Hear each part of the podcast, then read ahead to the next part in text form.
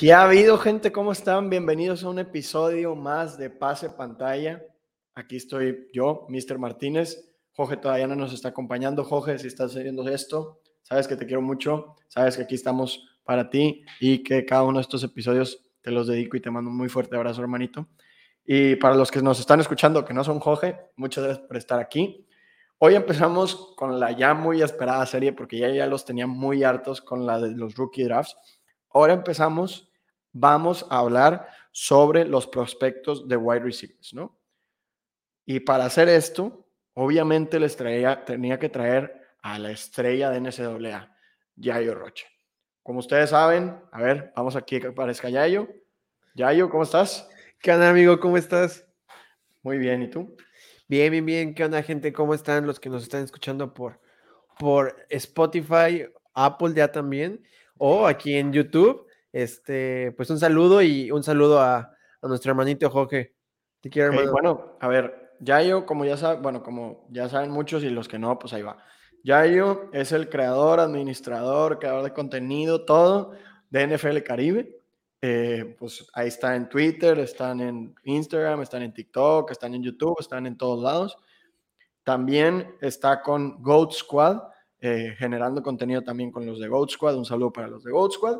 Y escribe en Freak NFL sobre la NCAA, ¿no? Entonces, esas son las tres cosas que trae Yayo. Yayo, eh, te abro la palabra para que te presumas a ti mismo y luego empezamos con el contenido del, del episodio. No, muchas gracias, hermanito. Pues sí, eh, en NFL Caribe estamos este, creando contenido y lo que más queremos hacer es expandir el fútbol americano, porque normalmente nos gusta la NFL, pero nos llama un poquito la atención algunas otras ligas, pero a lo mejor no están los medios o no sabemos en dónde buscar información o, o simplemente alguien que nos instruya un poquito sobre las otras ligas.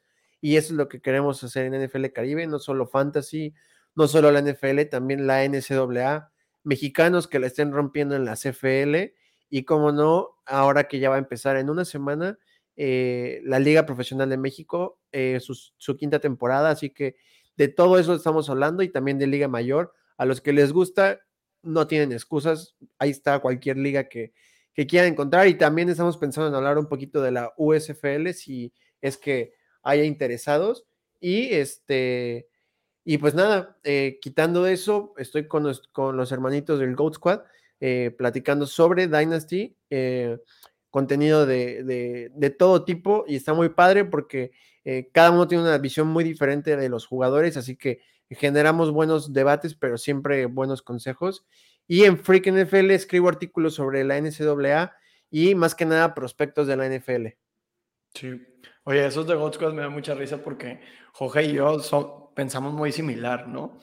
Pero los de God parece hecho adrede que todos piensan completamente diferente y siempre están peleando. Entonces me da mucha risa cuando, cuando me, me los topo en Twitter de que, que, se están peleando. Que a veces hasta se pelean en mis threads. Ahí están, llegue y llegue notificaciones de que se están peleando. me da muchísima risa. Pero bueno, como ya saben, los que ya han escuchado varios de estos episodios, empezamos con Ahorita quedan 11 minutitos.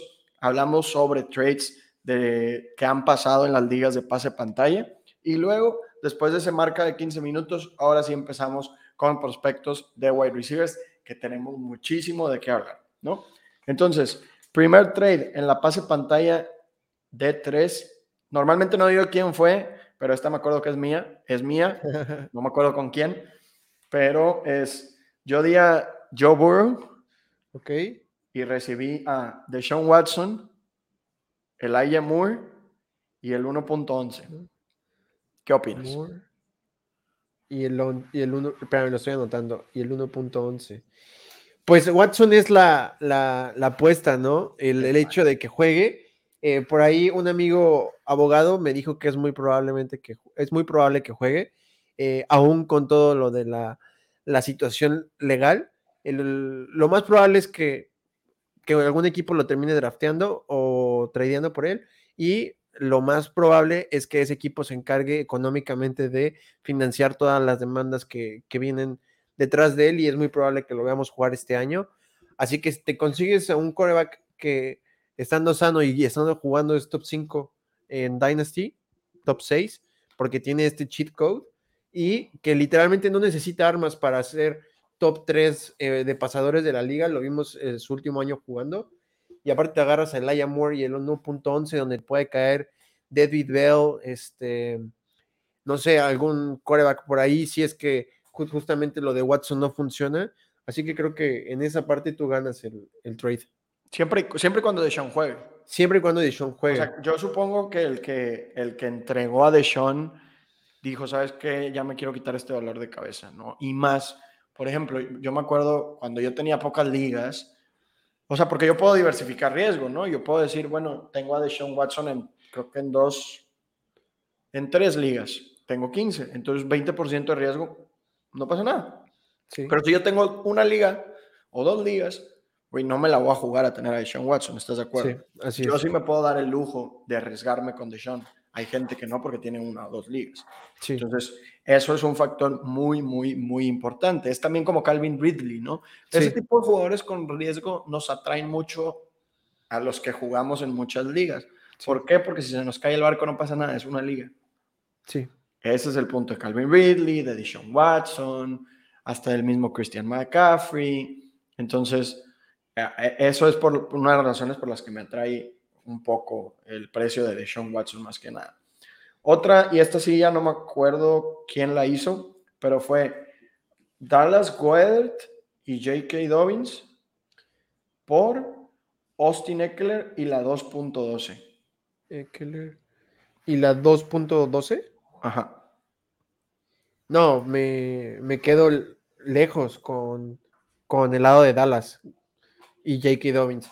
Creo que a pesar de que, o sea, veámoslo como, como muchos nos gusta hacer, eh, desmenuzando el trade, Austin Eckler y J.K. Dobbins a lo mejor podría estar eh, más balanceados el lado de Eckler porque tiene el, upside y está sano, pero Dallas Goddard y la 2.12 es un doble, doble mejora para Dallas Goddard y creo que aparte es una, una segunda tardía, entonces sí, es la eh, última. por ese lado me quedo con, con porque al final pierdes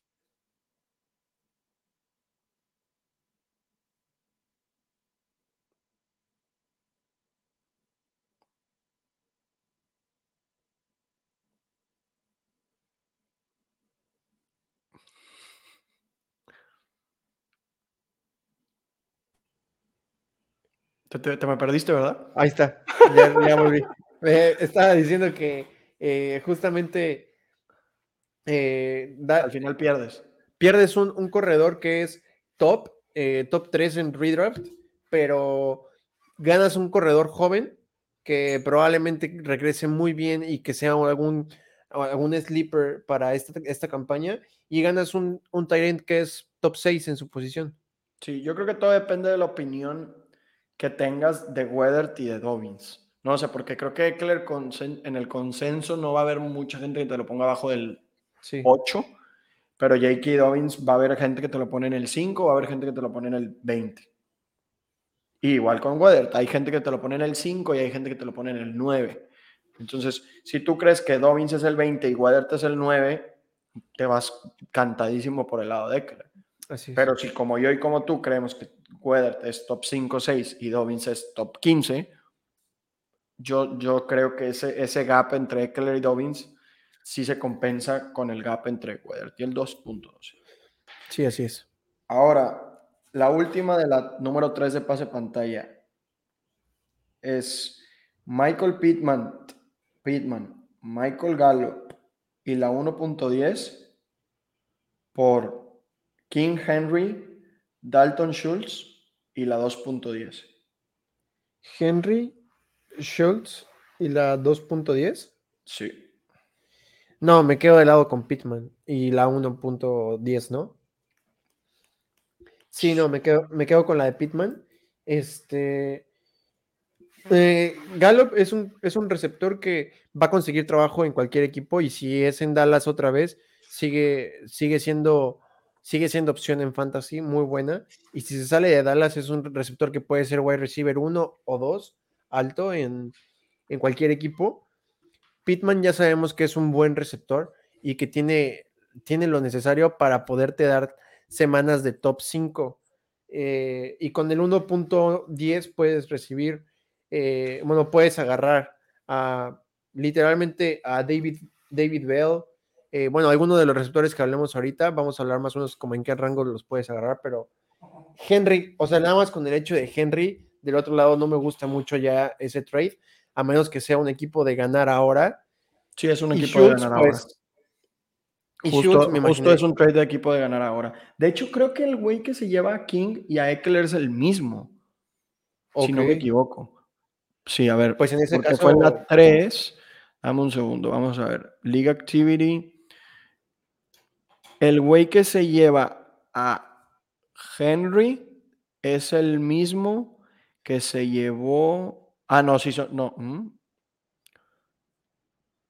Sí, es el mismo que se llevó a Eckler. No, en ese caso ya tienes dos corredores que si Henry, aunque esté a la, aunque nos, bueno, eh, Julio y yo pensamos que está a la baja, ya por su edad, eh, o que va a tener una baja eventualmente, eh, tienes dos corredores que son top 10 en redraft. Y entonces, si dio a Goddard, se quedó con Schultz. Entonces, es un buen deal. digo, yendo uno por uno, me gusta más el de Pittman pero si es un equipo de ganar ahora, creo que es un, es un buen deal para el de Henry, Schultz y la 2.10. Sí, porque de hecho ahora su equipo queda como Lamar, Eckler, Montgomery, Keenan Allen, Davante Adams, Kadarius Tooney, Dalton, Dalton Schultz, Derrick Henry, Grankowski, Wilson, Russell Wilson, y luego tiene de depth a Van Jefferson, a Cordarel Patterson, a Gainwell, a Goladay, a DJ Chark, y 2.10 y 2.12. Ah, está muy bien.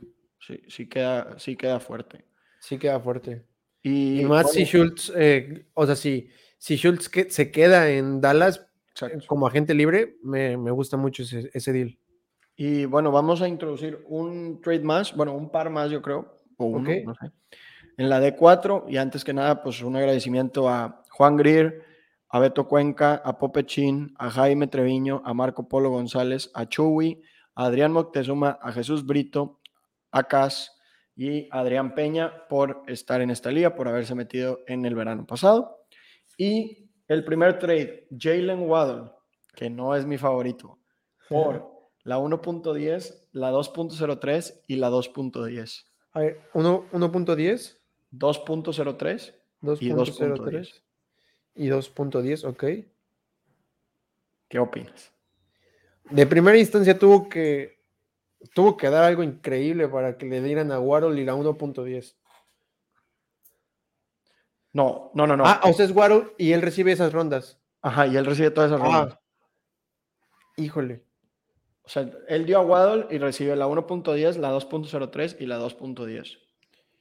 Bueno, en ese caso, a pesar de, que hay una primera y dos, una early second y una segunda tardía, me quedo del lado de Waddle porque a pesar de que eh, Waddle, no es mi receptor favorito de su clase, obviamente porque está Jamar Chase y todo lo que implica el sistema ofensivo de los Dolphins, no creo que haya un receptor disponible en la 2 en la 1.10 que iguale el talento y la producción que te pueda dar Waddle. Yo, yo sí le apostaría. Yo sí prefiero el lado de la 1.10, güey, la neta. O sea, yo, es que bueno, a mí me gusta Waddle, pero ahorita para mí está muy caro. ¿Por qué? Sí. Porque, o sea, es que mucha gente dice, no, es que Waddle y no, o sea, el, como el equipo no se prestaba a que Waddle tuviera rutas largas. Pues sí, güey, pero, pero no puedo asumir que las va a ganar. ¿Estamos de acuerdo? O sea, yo no puedo asumir que Jalen Waddle va a ganar rutas largas consistentemente porque no ha pasado, ¿no? Entonces, ese es un asterisco que yo le pongo por lo que no lo meto al top 12. Lo dejo en el rango de la Yamur, de Devonta Smith, de toda esa raza que está a punto de entrar al top 12, ¿no? Yo creo que en el 1.10 sí puedes llegar a alcanzar un buen wide receiver y en el 2.03 también. Entonces yo creo que vas a alcanzar a tomar dos buenos wide receivers por Waddle y te llevas una 2.10 extra.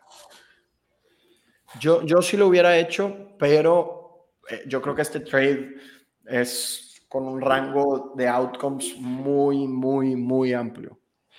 Sí. Eh, yo que, que, estoy enfermo y hago muchos mocks, eh, en muchas, muchas veces me he puesto en el 10 justamente pensando en, ese, en esa, en una de las ligas más importantes, quedé eh, con, el, con el punto 10 y, y viendo más o menos casi siempre me cae David Bell, George Pickens, y en la 2. y suponiendo la 2.3 la vuelta, eh, yo creo que ahí te cae un eh, Wandal Robinson y en el 2.10 más o menos Trey McBride, más o menos, o sea, es un buen deal. Eh, eh, Waddle le estás apostando a un receptor ya probado que necesita una mejora en su ofensiva y, el y los otros y los picks son esperando que, que, te caiga un buen receptor en una ronda tardía y en una segunda eh, este, temprana. Yo aquí tengo un ADP y el jugador número 10 es Kenneth Walker y luego y abajo está Jameson Williams y David Bell. Y luego el jugador número 15 es Wandale Robinson. Y el jugador número 22 es Desmond Ryder. Me gusta. O sea, creo que sí, sí, lo compro. Claro que Desmond Ryder, si llegan a draftearlo en primera ronda, se va a subir. Sí, se va, a subir rapidísimo. Pero pues ahí te baja, por ejemplo, Sky Moore, que me sirve. Sí. O sea, entonces, entonces yo creo que, que es un buen trade. Entonces, esto fue el único trade que alcanzamos a hablar de la de 4. Si nos llega a quedar tiempo al final, empezamos a hablar un poquito más. Pero ahora sí, por lo que todos están aquí, vamos a hablar sobre los prospectos. El orden de los prospectos va a ser el que tiene Grinding Mocks eh, para los wide receivers, ¿no? ¿Qué hace Grinding Mocks? Muy simple. Agarra mocks de mil lugares entre media, fans y, ¿Y cuáles son los otros? Prensa. la prensa. Y la prensa. Sí, media fans y prensa. Y empieza a sacar como una línea de tendencia, ¿no? Y te dice más o menos en qué peak esperan que se tome a, a ese jugador, ¿no? Entonces nos vamos a ir con ese orden. Y el primero es Traylon Burks, que se espera que se tome en el pick 16. Yayo, ¿cuáles son tus opiniones de Traylon Burks? Eh, sinceramente, es uno de mis receptores favoritos, pero yo eh, apenas, ahorita que estábamos preparando el, programa, eh, me chequé tu, tu, hilo sobre que no, no sabes si a Drake London ponerlo encima de Burks, pero no bajarlo del mismo tire, ¿no? Y a lo mejor lo que nos haría ponerlo encima de Burks sería justamente el equipo que lo seleccione y serían los Browns, que más o menos lo he visto que se va con los Browns. Traylon Burks es un receptor inmensamente atlético, que tiene la ventaja de que normalmente la NFL va cambiando y tiene tendencias a cambiar dependiendo sobre el éxito de los jugadores. Y vimos el éxito de Divo Samuel por su jack, eh, sus yards eh, after eh, catch, after reception, eh, after contact, todo lo que, todo el uso que le dieron a Divo. Pero esto fue porque Divo tiene un historial de, uso así en la Universidad de South Carolina y Traylon Burks es utilizado así en Arkansas desde su primer año. En una ofensiva que no es aérea, él dominó por completamente el, el market share de su equipo. Entonces eso habla muy bien porque a pesar de no estar en, una, en un equipo dominante, eh, bueno, que ya no ha sido dominante los últimos años y que no es nada pasador, es un receptor que recibe muchos targets y que se los, se los gana y que de hecho, eh, viendo sus, yardas por separación y todo eso, no es excelente. Lo que pasa es que él es muy físico al estilo DK Metcalf y que gana sus, sus recepciones 50-50. Sí, a mí, a mí fíjate que también me gustó mucho los números que vi. O sea, a ver, en yardas el, todos los números que voy a decir tienen buena correlación con, el, con lo que pasa en la NFL, claro que buena correlación en este caso es 0.2, o sea, es relativamente baja, ¿no? Pero en yardas por pase lanzado por su equipo tiene 3.9 yardas, casi 4. Eso es, eso es el número 16 desde el 2011. O sea, es de los mejores 20 receptores en esta estadística. Eso es demasiado. Y luego, bueno, tal vez no jugaban tan competitiva, pero si sacamos esto y nada más lo como lo, lo promedias y comparas contra su conferencia y lo que ha pasado, como quiera tiene 1.8, es el número 30 de todos los receptores. En market share de yardas por recepción, que es lo que tú decías, tiene 40%. Y en weighted dominator, que es yardas y touchdowns, tiene 42%. También es top 30. Entonces, y aparte es early declare, o sea, solo jugó tres o menos años en college. Y es alfa, o sea, es pesado, alto y fuerte. ¿Qué nos da eso? Para mí, el mejor prospecto de esta en cuanto a wide receiver. ¿Por qué? Es que aparte lleva dominando desde el año pasado, ¿no? O sea, desde el año pasado, si yo ignoro lo que pasó este, su perfil sigue siendo muy bueno. ¿Por qué? Porque tiene 34% de las yardas de su equipo, tiene el 35% de los touchdowns, tiene 3.2 yardas por pase lanzado por su equipo. O sea, es muy, muy bueno. Dio un buen brinco este año, que, lo, que, lo, que es lo que lo proyecta a hacer. Pero sí es, o sea, sí es el, el mejor de esta clase. Ojo, no creo que vaya a ser nivel Justin Jefferson, ni, ni nivel llamar Chase, pero sigue siendo muy, muy, muy, muy bueno. Sí, yo estoy completamente de acuerdo contigo. Este, me gusta mucho porque aparte es muy físico y tiene esta facilidad de las contested catch y esto habla, o sea, cuando un receptor tiene la facilidad para ese tipo de recepciones, te habla una cosa, que tiene manos exageradamente buenas y que es muy bueno a pesar de no ser excelente con las rutas. Lo que sí me he fijado y por muchos analistas es que no es bueno haciendo rutas de medio campo o con cortes muy, muy, muy apresurados, como por ejemplo son los, eh, los comeback, em, em, los, los in and out rápidos. Él es más como slants, algo parecido a lo que hace Michael Thomas, algo parecido a lo que hace DK Metcalf, que sus trayectorias no se definen por la agilidad de sus rutas, sino por eh, la excelencia de su, de su recepción. Entonces, eso es muy bueno. Sí, a mí también me gustó, me gustó mucho el perfil que vi de, de Traylon Burks y por eso es mi número uno, ¿no? Sí. El siguiente en tomarse en el pick 16.6, o sea, están pegaditos Más o menos, eh, Traylon Burks y Drake London. Bueno, ya spoileé, es Drake London. Eh, a ver, aquí empiezo yo. A mí me gusta Drake London, sus números no son tan tan llamativos como son los de Traylon Burks, pero como quiera son muy buenos. Como quiera tiene 3.3 de yardas por pase lanzado en su equipo y 1.5 sobre la conferencia. Te digo, yo no me atrevo a ponerlo por encima de Burks porque aparte es un poco más chiquito, o sea, es beta, no es alfa, y eso sí influye en su probabilidad de éxito. No estoy diciendo, si no, no estoy diciendo, si un wide receiver es chiquito, no va a tener éxito, porque eso eso es incorrecto. Pero si un wide receiver es grande, o sea, si ambos tienen los mismos stats, es más probable que se traduzca el éxito del alfa que del beta por su tamaño, ¿no? Entonces, es, como, es como una forma de desempatar, por eso los pongo en el mismo tier. A mí me gusta Drake London mucho, mucho, mucho, y creo que debe ser, deben ser uno y dos. No sé qué opinas tú, Jay.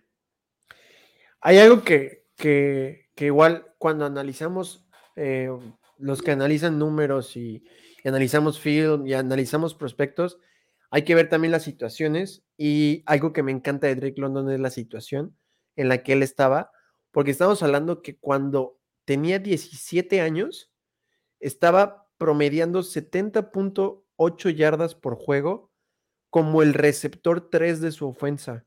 Y estaba, estaba haciendo números elite al lado de jugadores elite. ¿De quiénes? Amon St. Brown y Michael Pittman.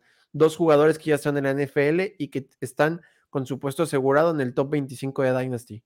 Esto nos habla de que Drake London, siendo más joven que ellos, tuvo mejores números que ellos, siendo el wide receiver 3 más joven que ellos. Entonces, primer año en el que no está con, con ellos dos, primer año que rompe las mil yardas.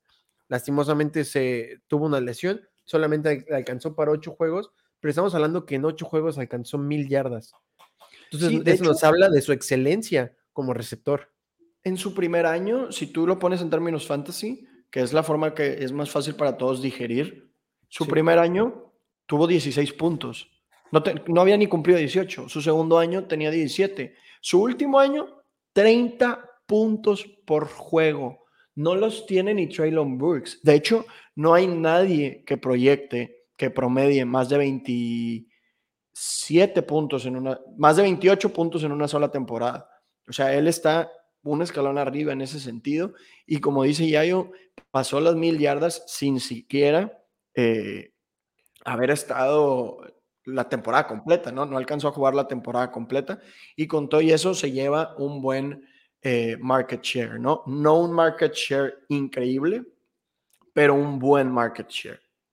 Entonces, eso, eso es algo que, que, es muy importante contextualizar, porque normalmente cuando tú haces un modelito, los más básicos utilizan la mejor temporada. Pero en los casos, por ejemplo, de Drake London, es muy importante darte cuenta y desglosarlo que realmente tiene una buena temporada de 30%, pero todas sus temporadas son buenas. Todas sus temporadas son de alrededor de 20%. Bueno, la primera tiene 13% de las yardas y luego ya tiene 25 y luego 30.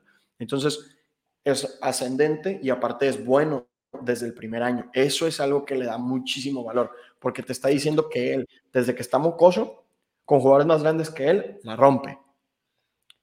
Esa es la clave con, Drake London y por eso, bueno, es mi número dos y está en el mismo tier que, que Traylon Burks. Sí, yo lo tengo en el mismo, eh, en el mismo tier y después de ellos hay un escalón grande. Eh, yo creo que dos escalones, mm, tres, para los siguientes receptores. Y después ya se van variando un escaloncito, un escaloncito, pero sí hay un escalón grande entre ellos dos y los siguientes receptores de los que vamos a hablar. Sí. Eh, el que sigue, Garrett Wilson, receptor de Ohio State. Expect, eh, su pick esperado es 17.2. O sea, estos tres están prácticamente juntos. Sí. Tú le vas a Ohio State. Platícanos de Garrett Wilson. Garrett Wilson es lo que básicamente nosotros estamos esperando de un receptor para que nos enamore en su film. Es el mejor corredor de rutas de la, de la clase. Es así, punto final. Es el mejor corredor de rutas externo de su clase y eso es lo que nos gusta, porque estuvo en una ofensiva que es dominante en el juego aéreo, caso externo que no es en los primeros dos receptores de los que hablamos. Ni, ni Drake London ni Traylon Burks están en ofensivas pasadoras y Garrett Wilson sí. La diferencia de él con la de los otros receptores es que él compitió con, con grandes prospectos y probablemente, bueno, eh, dependiendo del mock, pero hasta hace un mes Chris Olave también era un, era un prospecto de primera ronda. Entonces estamos hablando de que compitió contra otro prospecto de primera ronda por targets y que, va, y que compitió contra el que va a ser el receptor número uno de su clase el próximo año. Entonces quiere decir que es un buen prospecto que puede producir con buenos receptores al lado sin ningún problema. No, y ojo, tiene una temporada similar, si no es que mejor, que la de Olave, y él es un año menor. Olave viene a su cuarto año. Bueno, pasó su cuarto año. Garrett Wilson era su tercer año. Y de hecho, Garrett Wilson tiene casi 24 puntos por juego en esta última temporada. Y luego, tiene más de mil yardas. Olave no lo logró. Tienen prácticamente el mismo número de touchdowns, 12 para Wilson, 13 para Olave. Market share de yardas, ahí es donde tambalea Garrett Wilson. Solamente tuvo 20%. Pero Chris Olave, no, perdón, esto es recepciones. En, en yardas de recepción, Garrett Wilson tuvo 21 y Olave 19. Entonces, produce y produce mejor que Olave. Por algo se está yendo antes en el draft. Sus números son de 3.2 en yardas por, por pase lanzado y tiene un weighted dominator de 33%. No está nada mal. Y la clave es early declare. Solo juega tres años, no juega cuatro. Entonces, a mí me gusta. Es un prospecto que mm, no trae hype. No trae, bueno, yo considero que no trae tanto hype, al menos en la comunidad de fantasy, porque en el draft sí trae. Creo que es un wide receiver que no tiene tanto hype, pero sí tiene números sólidos. No tiene números espectaculares, pero son números sólidos. Y más, como tú decías, tomando en cuenta que tenía muy buena competencia. Sí. Eh, hay algo que, me, llama la atención de él. Y digo, eh, no es por hacer comparaciones locas, pero estamos hablando de un receptor que no era el receptor uno en su, en su, en su ofensiva, pero que puede producir como receptor uno en una ofensiva de la NFL. Y tenemos un ejemplo muy, muy cercano a, nosotros, Justin Jefferson. No era el receptor uno de su clase, era el receptor 3, más o menos. No era el receptor uno de, de su ofensiva, era Jamar Chase. Y muchos decían que los números que llegaba a tener positivos era porque cubrían a Jamar Chase y no a él y pues bueno, ya vemos el monstruo que es en la NFL. Así que podemos estar viendo, no estamos, no estoy eh, eh, confirmando nada, podríamos estar viendo un, caso parecido en menores proporciones.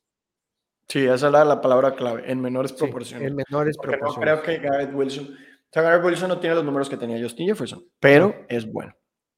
Pero es bueno. Ahí va el que sigue, Jameson Williams, receptor de Alabama.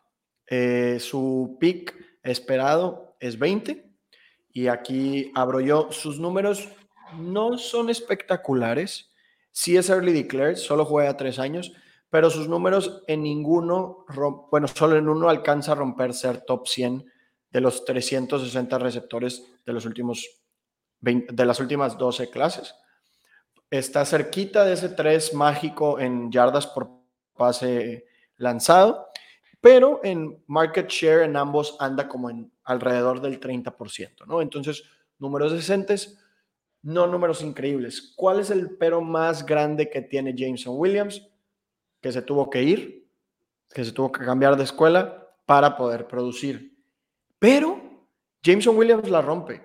Jameson Williams solo tiene un año para, para, para demostrarnos, porque en la otra no tenía oportunidad, no veía el campo y como que, y tiene muy buenos números. O sea, solo estamos viendo, eh, vemos a un jugador que solo pudo jugar un año.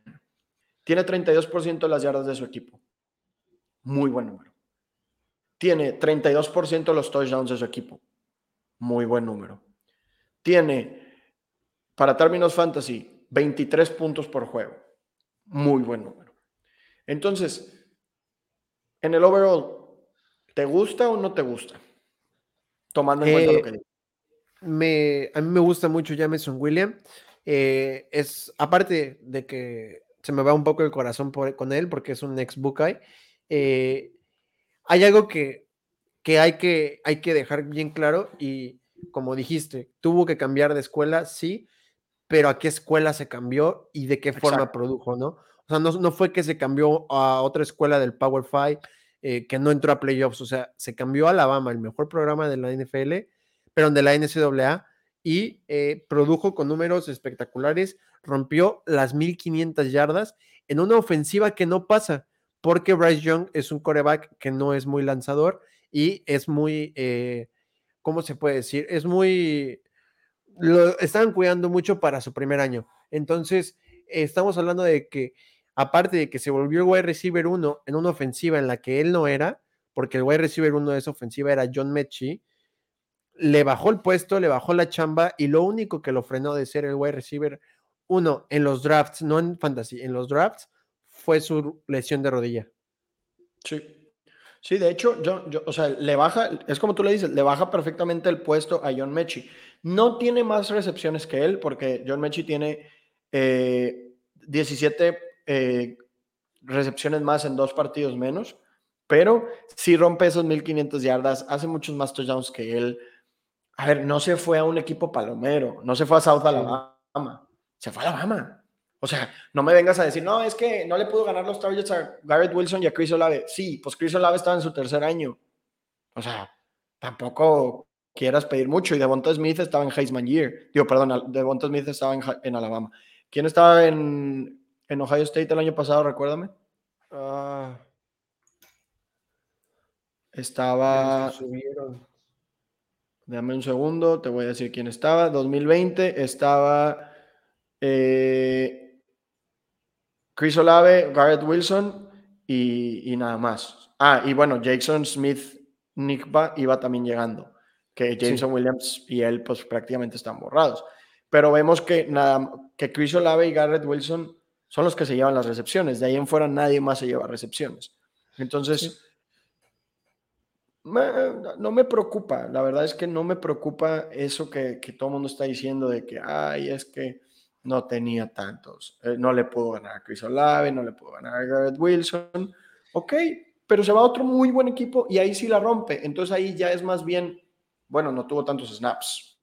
Sí, porque si lo vemos, entre sus dos años en Ohio, tuvo 15 recepciones. O sea, no tuvo la oportunidad tampoco.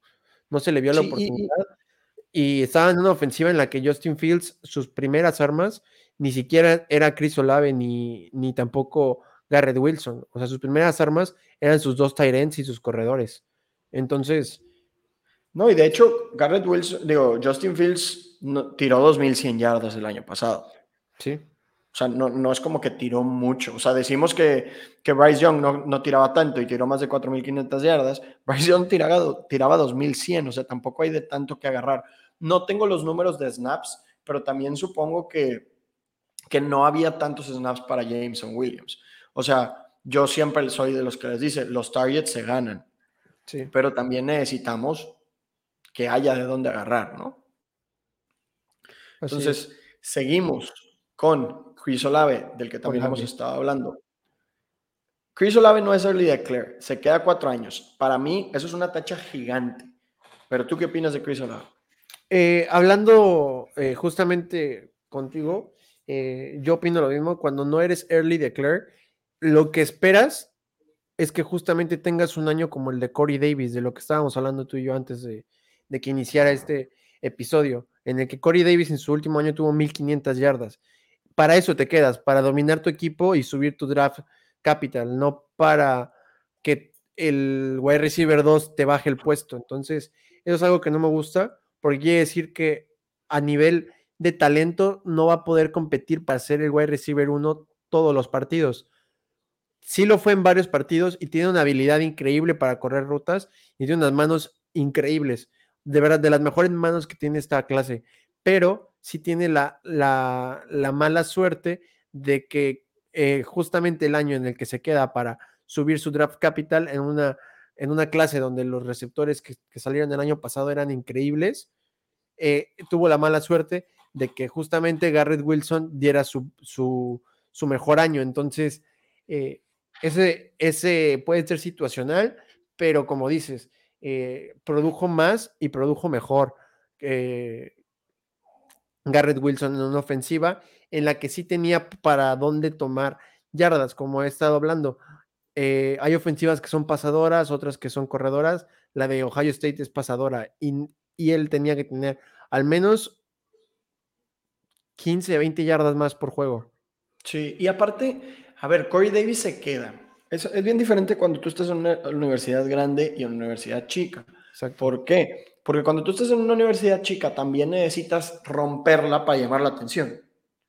Porque un receptor de Western Michigan o de South Alabama o de una universidad así no tiene reflectores. Entonces, ¿qué necesitas? Hacer un año muy loco para que te volteen a ver. Por eso se quedan al cuarto año a veces jugadores que, ojo, como quieren, es, se baja mucho tus probabilidades pero ahí sí tienes como una razón. ¿Qué, qué hace? ¿Qué hace mi compadre? O sea, lo único que lo salva a no, a no estar más abajo en mis rankings, que como que lo tengo muy abajo, es que se proyecta todavía que sea first round. Ahorita se proyecta, creo que no lo dije, se proyecta que esté en el pick número 25. Eso sigue siendo first round. Si tú agarras nada más números de first round, los que son early declare contra non-early declare, el que es no early declare, o sea que se queda sus cuatro años, tiene 50-50 de probabilidades tomando los últimos, no sé cuántos años sean. Creo que son los últimos 10 años. Si tú agarras early declares de primera ronda, 74 contra 26%, o sea, hay un gap de 24%. Si ya agarras de ronda 1 a 3, los non-early declares solo pegan en el 35% de las veces, mientras que los early declare pegan en el 68% de las veces. Es un gap muy importante. Puedes decirme, Misa, yo no le quiero apostar a que va a ser la excepción a la regla. La verdad, me, asusta apostarle a eso. Por eso probablemente no tenga muchos Chris Olave. Y, el mercado está reaccionando igual, porque Chris Olave en, los, en el ADP sale de la primera ronda de los rookie drafts. Se queda en el 2.01 por el momento. Entonces, la gente sí, sí, sí piensa lo mismo que pensamos nosotros.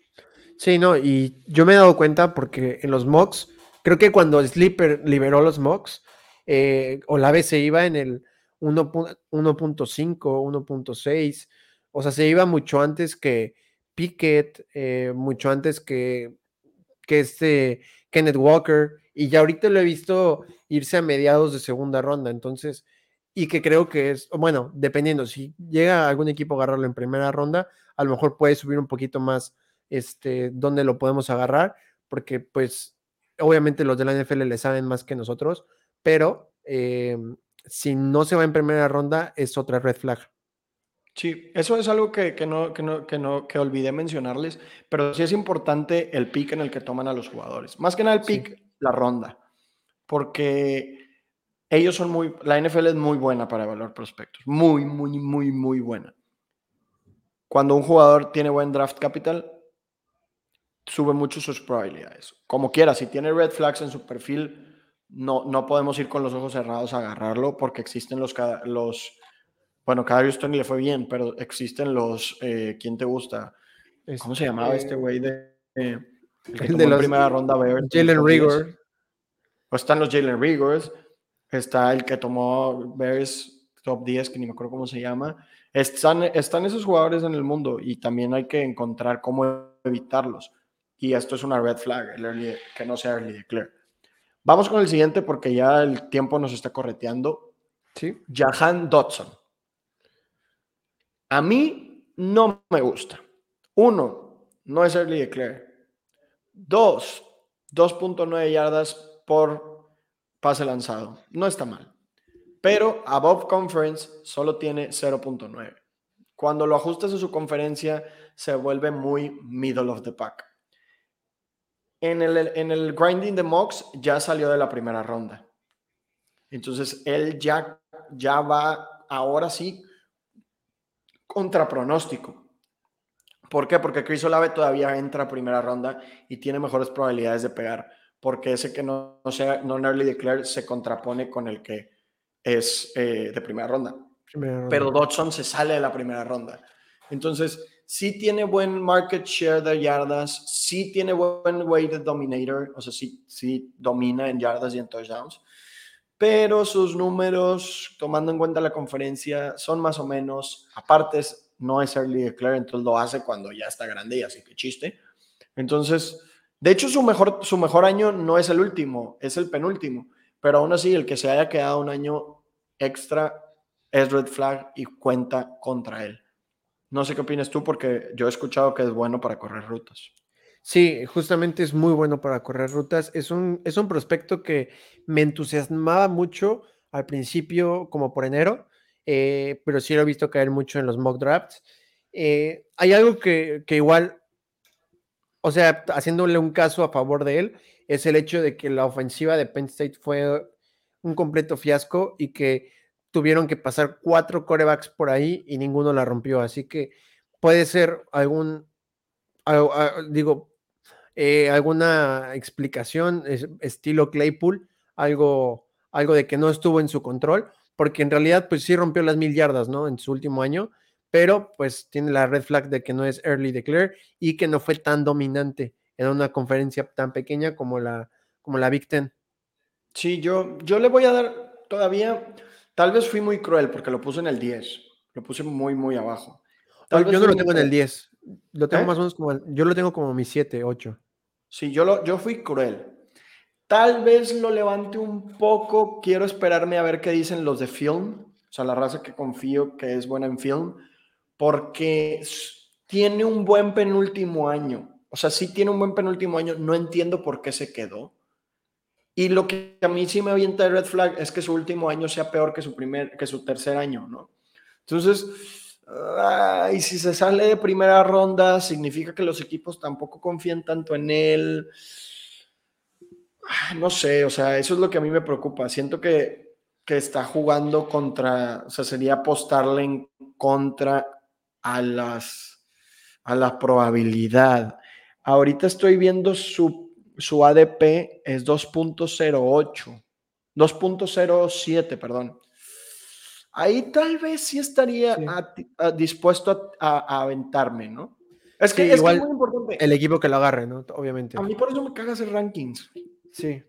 Porque, a ver, güey, si está en el 2.07 lo vas a agarrar. O sea, era como tú ni el año pasado. O sea, yo lo agarraba en el pick en el 2.11. ¿Por qué? Porque sigue siendo un güey de primera ronda. O sea, no, tiene que haber un límite en qué tan más inteligente que los GMs nos sentimos. Ellos pagan millones de dólares porque les analicen jugadores. Yo tengo mi computadora y un Excel. O sea, también hay que, hay que darle ese don de la duda. Entonces, vamos con el siguiente. George Pickens. El, Solo jugó dos años. Solo jugó dos años. Eso es muy, muy, muy importante. Sí, o sea, completos, sí, dos años. Sí, porque el último no lo juega. Sí, no lo juega por lesión. Entonces, solo juega dos años. Y eso es muy difícil de evaluar. Sí. Porque su año bueno debió haber sido este. Entonces, solo contamos con información de sus primeros dos años, que son buenos. Sí. Y más que nada, su, por así decirlo, su penúltimo año, que fue el último que jugó Sano, en una temporada típica con pocos juegos, eh, donde su coreback era JT Daniels. Que ni sé quién es. Es, o sea, imagínense, el, Georgia fue campeón con un coreback que los mismos Bulldogs eh, le ofrecieron la beca, se la quitaron y lo mandaron a un junior college y lo volvieron a agarrar porque nomás JT Daniels no, no, no, no jalaba esta ofensa. Entonces, con JT Daniels, que lanzaba creo que 240 yardas por juego, o sea, es nada, es un Jared Goff, eh, logró 513 yardas en una temporada de 8 juegos, entonces no está nada mal. Y en su primera hizo 700 yardas. Sí, por eso digo que a pesar de que tiene menos números, ah, recordemos que fue una temporada donde el COVID eh, quitó muchas cosas, ¿no? Y tuvo, o sea, en, todas sus, en todas sus, dos temporadas rompió las 14, las 14 yardas por recepción. Sí, a mí, a mí me gustó. O sea, yo vi los números y dije, ah, están muy feos, porque de hecho no es top 240 en ninguno, que eso es muy malo. Sí. Pero luego fue de que, entonces, ¿por qué he visto tanto hype? Y ya me metí, le di doble clic y ya entendí y me acordé que no jugó el último año. Sí. Se proyecta que se vaya en el pick 42, que es buen draft capital. Sí. Es principios de segunda ronda. Entonces, a mí sí me gusta. Va uno de los favoritos de los dos. Wandale Robinson. Dios mío. A mí me encanta. O sea, me encantó. O sea, ayer que lo estaba viendo, sus números me encantaron. Sí, justamente aquí lo, lo, ando buscando. Wandale Robinson viene de, de un equipo pequeño, corredor, y la rompió por el aire. O sea, es, es toda la primicia. Aparte, aparte, lo ocupaban para correr como a Divo. Y justamente estaba viendo una correlación, de verdad, siendo que, que esto fue gracias a Divo y que después de, de, esta temporada de Divo vamos a encontrar prospectos como él. Eh, empezaron a ocupar receptores como corredores y eso es algo increíble porque nos van a dar todavía mucho más para fantasy. Y Wandal Robinson es un receptor que podemos esperar algo parecido a lo que es Deontay Johnson. Un receptor que puede jugarte en el slot, en el externo, que puede hacer rutas pequeñas, cortas y largas y que tiene buenas manos. Wandal Robinson me encanta. Wandal Robinson es increíble. O sea, escuchen. Yardas por pase lanzado, 3.6, top 30. Arriba de Above Conference, 1.9, top 23. Market share de yardas en su mejor temporada, 45.5. Es el número 9 de los últimos 12 años. Weighted Dominator, 42%, top 27 de las últimas 12 clases. Y es Early Declare, solo jugó 3 años. Ahorita se espera que se vaya en el pick 54. Si por ahora y magia termina siendo primera ronda, para mí es tier 1. Así de fácil. Para mí es tier 1. Si la NFL se enamora de él y lo toma en el, en el, top, o sea, en la primera ronda, es top, es top tier para mí. Sí, completamente. O sea, para mí sí. Para mí sí. Y sería una, una equivocación que si estás en el pick 7, pick 8, te llegó a caer porque las personas lo siguen agarrando en segunda ronda o sea, no lo dudes, agárralo. O sea, lo, más bonito de un draft sería tener el 1.10 y el 2.02 y con el 2.02 poder tomar a Bondale Robinson y en el 1.10 tomar a alguien más. Sí. Eso sería hermoso. de hecho, con el 1.10 ahí te va quien agarraríamos los dos. David Bell. Sí, David Bell. David Bell, receptor de Purdue. ¿Qué opinas de David Bell? Eh, a comparación de su compañero de escuela, eh, Rondal Moore, eh, David Bell tuvo consistencia en todos sus años, estuvo sano en todos sus años y es una bestia por donde lo quieras ver. O sea, la parte de que le dieron premio al mejor receptor de su conferencia, David Bell es un monstruo jugando y haciendo rutas agresivas, parecido a lo que tenemos hoy en día en la NFL con Keenan Allen en corriendo rutas. Aparte es alfa. Tiene el tamaño. Eso, eso es muy importante. Tiene el tamaño. ¿Es el Declare? Sí. Güey, sus números, es que no, es que la gente todavía no está entendiendo qué tan consistente fue. Sí. En su primer año, puntos por juego fantasy, 20. En su segundo año, 27. En su tercer año, 24. El, market share de yardas, 28, 34, 28. No hay que olvidar que en esos primeros dos años estaba Rondale Moore. Sí. Touchdowns. Se aventó más de la mitad de los touchdowns de su equipo en el segundo año. Así de fácil. Es, es, es muy bueno. No, no tienes ese, ese spike de como, como Vandale Robinson, que es top 30 en, todos los números. De hecho, no tiene números tan espectaculares, pero es consistente. Desde el primer año, desde el momento en que pisó la cancha, fue dominante. Y eso para mí vale muchísimo. Y por eso es mi receptor 3 de esta clase. Sí, el mío también. Y creo que sería un robo. Digo, no, no he visto un mock en el que no se vaya a finales de, de primera. Y cada vez veo que está bajando más del 1.10 y me preocupa para los equipos que tengan el 1.11, el 1.12 que querían a él. Eh, David Bell es, es, o sea, es, es la definición de consistencia y lo que buscas en un receptor, que sea consistente y que si llega a ser el wide receiver 2 y no te dé esos 20 puntos que proyecta en, college, sino que te dé 12, 14, te los va a dar consistentemente. Ahorita es 1.12 su ADP. O sea, un güey en tu liga quedó campeón y aparte se va a llevar a David Bell. Aparte, sí. o sea, sí. Que, injusto. Sí, injusto. Exactamente. Eh, después de esto, vamos, ya nos estamos acercando a ese límite de la hora, pero gente, aguántenos. Quedan cuatro jugadores. Yayo y yo nos comprometemos a que dure menos de tres minutos cada uno, pero aguántenos. Por primera vez un, un capítulo se va a ir a más de una hora. Justin Ross. para, Mí, para mí es un bust. Ok. Eh, yo entiendo el punto, pero aquí puedo, aquí sí puedo ser abogado del diablo. Eh, Justin Ross, hay algo que me gusta de él, es que desde high school tiene, tiene mucho talento adentro que no ha podido ser explotado por muchas, muchas situaciones que a veces eh, los números, que por los números no podemos ver, a menos de que sigan el, el deporte día con día. Justin Ross es el wide receiver uno de su clase de reclutas. Es un recluta cuatro estrellas y media y que aparte estuvo por encima de todos los receptores de esta clase desde high school.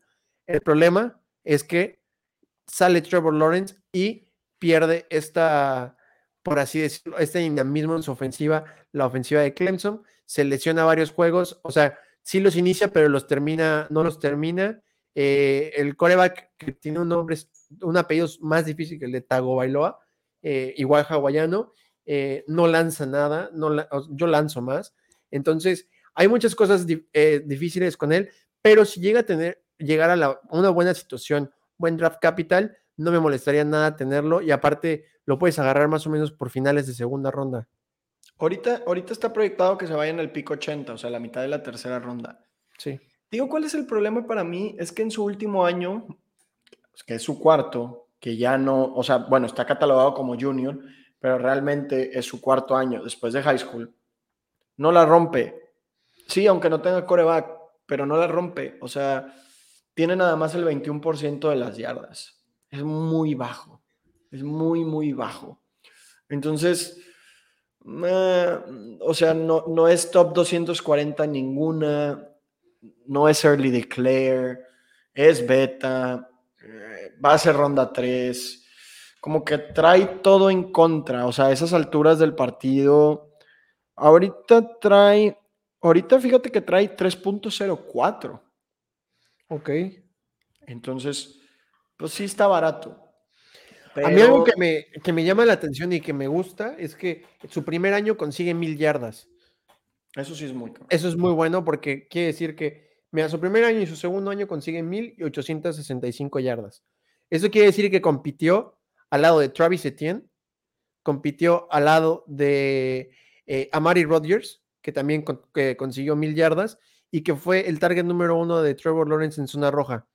Esto nos habla de que eso es muy bueno porque cuando tuvo el nivel de excelencia al lado de él, pudo competir y cuando tuvo un coreback que podía lanzar más de 100 yardas por partido, pudo recibir más de 70 yardas por juego. Entonces es muy bueno. En sus primeros dos años se lleva el 24 y el 20% de las yardas, que son buenas. Sí. Y más porque lo hace desde, desde, desde su primer año. la red flag para mí va a ser esa tercera ronda y que no es early declare. Sí. Pero me puede callar la boca. O sea, creo que es, uno, es un jugador que tiene que va a tener demasiadas opiniones para muchos lados y cada, cada quien se va a tener que decidir. Ah, y que bueno, en tercera ronda tal vez hasta yo lo termino agarrando nomás por, por curiosidad, ¿no? Como ya lo habíamos hablado, ¿no? Y, lo has hablado con Jorge, las terceras rondas o segundas tardías ya son casi un, dardo, ¿no? Entonces, prefiero agarrar al, que al menos en su, desde high school es el wide receiver uno de su clase, como dardo, que agarrar a un güey que no conozco, ¿no? Sí, conf. De hecho, ahí va mi dardazo favorito, ¿eh? Sí. Jalen Tolbert. Jalen Tolbert. Que a ver, tiene el red flag, y esto se lo he dicho a todos y voy a ser parejo. Tiene el, red flag de no ser early declare. Exactamente. Pero es algo que ya había hablado con ustedes. Él es de una universidad chica, es de South Alabama. Ni sabía yo que existía South Alabama. Entonces, le podemos dar el don de la duda, ¿no? Porque tal vez se queda en ese cuarto año para romperla. ¿La rompió? ¿La rompió? Sí, sí la rompió. Y muy cañón. O sea. 1400 yardas. 1400 yardas. 24 puntos, 23 puntos fantasy por partido. Una temporada antes, como que ya le había ido bien, tuvo mil yardas. Mil yardas. Tuvo 20 puntos por juego. Eran, eran buenos números. En, en yardas, el año pasado tuvo el 40% y este año tuvo el 48%. En touchdowns, el año pasado tuvo el 44, este año tuvo el 36. Sus números, ya ven que hemos hablado de cuatro stats. Yardas por pase lanzado es el 33. above conference es el 31. Market share de yardas es el quinto. Dominator es el octavo. Y se proyecta que sea el pico 81. Creo que este va a ser mi dardazo, Yayo. Yo sé que en Analytics va a tener una tachota, porque le pregunté a Dynasty IM y tiene una tachota. Pero le dije, ¿sabes qué, güey? No me importa. I don't care. This is gonna be my long shot. Jalen Tolbert va a ser mi long shot. Y si vas a criticarlo, avísame y le hago así. No, a mí, me, a mí me gusta más que Christian Watson. Algo que no me gusta de Christian Watson es que ya lo están poniendo encima de Justin Ross. Y creo que si eres de una división 2, tuviste que haberla roto desde el año que tenías a Trey Lance, no en el último año en el que ya no tienes a Trey Lance, sino en el que la competencia en la división 2 bajó muchísimo. Estamos hablando que, que Tolbert es un wide receiver de división 1 de una conferencia pequeña, es de la Sunbelt, pero Watson no. Entonces, me gusta más la idea de darle al dardazo a, a Tolbert que a Christian Watson, aparte de que lo he visto en muchos mocks en donde coinciden, y yo coincido, lo he, yo he hecho muchos, donde cae en tercera ronda a manos de Kansas City. Eso estaría chido. Eso estaría muy bueno. Y, pero bueno, fíjate, fíjate, no me gustaría. Porque si cae Kansas City, se va a subir el hype. Y yo no quiero que se suba el hype. Sí, sí, sí. quiero que sea mi dardazo. Ahorita es dardazo de en el 3.05. Yo quiero que sea mi dardazo de early third. Sí. quiero estar pagando una mid second. Sí, eso sí. Porque, ¿estás de acuerdo? Si Kansas, eh, si, si va a Kansas, a todo mundo le va a valer que sea early declare, que sea third round, van a cerrar los ojos, van a ver los números que yo les acabo de dar y van a decir, sí, primera ronda. Y no quiero que eso pase. Sí. Entonces, así es. Ahí va, los últimos dos. Te voy a decir el nombre. ¿Te gusta o no te gusta? John Mechi. No, no me gusta. A mí tampoco. Trae toda la pinta de Bost.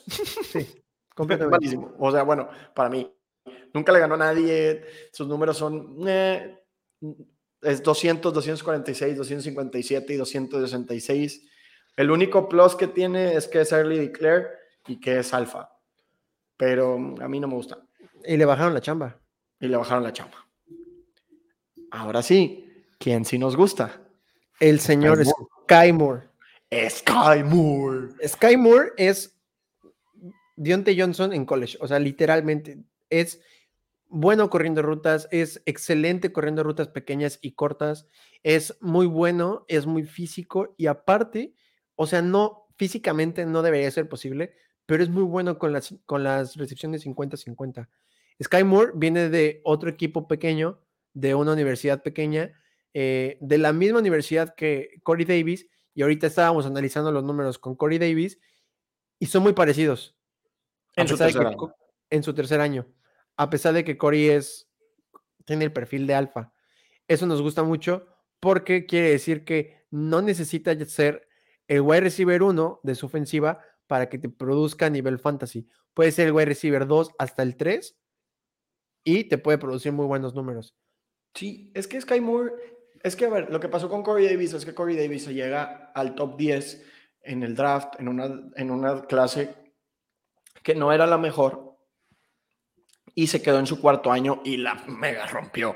O sea, se pasó de lanza. O sea, tuvo el 43% de las yardas de su equipo. O sea, fue, fue un abuso. Pero ¿qué pasó con Sky Moore? Sky Moore tiene números muy, muy similares. O sea, si hablamos de yardas, Sky Moore tiene el 38.91% y Corey Davis el 38.29%. O sea, tienen números muy, muy, muy similares. O sea, si te hablo de, por ejemplo, de Weighted Dominator, Sky Moore tiene 40% y Corey Davis tiene 39%. O sea, son receptores muy similares, pero Sky Moore sí es early declare, entonces no tiene ese red flag. Y ahorita ya se anda colando a la tercera ronda está en el pick 99.6, que ya empieza a haber compensatories, entonces puede llegar a eso ser tercera ronda. Sí.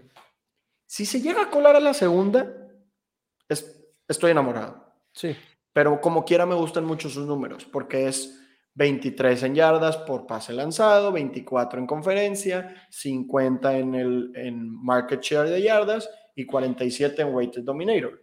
Es, muy, es muy, muy bueno. A mí sí me gusta.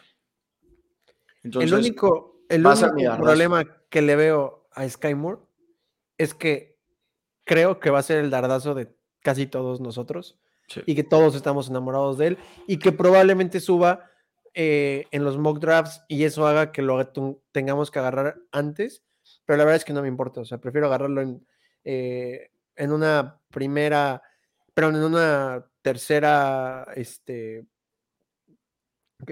estaba pensando en, en, inglés, early, early third, y prefiero agarrarlo ahí que esperarme a que alguien me lo robe y no llegar a alcanzarlo a agarrarlo en cuarta. No, de hecho, ahorita trae. Es el 2.09. Ah, olvídenlo. Está muy caro. Ya está caro. O sea, ya está un poco caro. Pero, o sea, digo, en, en, es, si en el 2.9 está, por ejemplo, Trey McBride y está él, sí prefiero agarrar a Trey por el hecho de que es el perfil de, de una ala cerrada atlética y que puede ser de segunda ronda, o sea, principios de segunda ronda y luego, luego de impacto inmediato en fantasy, pero si no está él, sí prefiero agarrar a Sky Moore. Sí, de acuerdo. A mí, yo probablemente mi, mi dardo insignia será Jalen Tolbert, porque ese sí es un dardo, porque es 3.05. Porque Sky Moore ya todo el mundo se le va a subir. O sea, tiene un nombre chido. Eso quieres que no influye. Y yo ya he visto que los DIE le gusta, no, no, yo vi a los DIE que le gustaba y no me acuerdo quién más, pero ya es el, como el dardo de todos y eso lo va a hacer más caro. Entonces, creo que yo prefiero que mi dardazo super, super long shot sea Jalen Tolbert. Sí. Entonces, bueno, ahí están los 12. Ni siquiera hemos llegado a la hora 10, lo cual está decente. Eh, entonces, bueno, muchísimas gracias a todos los que nos escucharon, muchísimas gracias a todos los que se quedaron esos 15 minutos extras que les pedí de favor. Fue un gustazo tenerte por acá, Yayo. Gracias, amigo. Déjanos tus redes sociales y las de, de los, todos los lugares en los que colaboras para que la gente te vaya a seguir por allá. Claro que sí, pues primero que nada, muchas gracias por la, por la invitación. Esto me la pasé súper padre. Eh, es el primer video que hablo de, de, de prospectos en el año. Y pues nada, a mí me pueden seguir como Yayo Rocha 11 en Twitter. Y eh, a los proyectos pueden seguirlo como, a ver, está por acá. Eh, y a los proyectos los pueden seguir como NFL Caribe o NFL a lo caribeño. Muy pronto vamos a cambiar de perfil, de foto de perfil y nombre. Y eh, nos pueden seguir en Goat Squad y en Freak NFL para los artículos de NCAA. Una disculpa, acabo de prender. me va a regañar, acabo de prenderlo de las redes sociales de pase pantalla. Perdón, gente. Jorge es el que se encarga de esto. A mí, yo soy nuevo y se me olvida. Pero las redes de pase pantalla son pase pantalla bajo FF en Twitter, TikTok, Twitch y YouTube. Y bueno, la mía es Mr. Martínez 9. Ahí tienen el hilo que del que estuvimos platicando y del que me basé de los números y ahí también me pueden escribir para pedirme un hilo, para hacerme preguntas de trades, para lo que gusten. Ahí andamos a sus órdenes. Entonces, muchas gracias a todos por haber aguantado estos 69 minutos de pase pantalla y nos vemos la siguiente semana con otro invitado de lujo. Chao.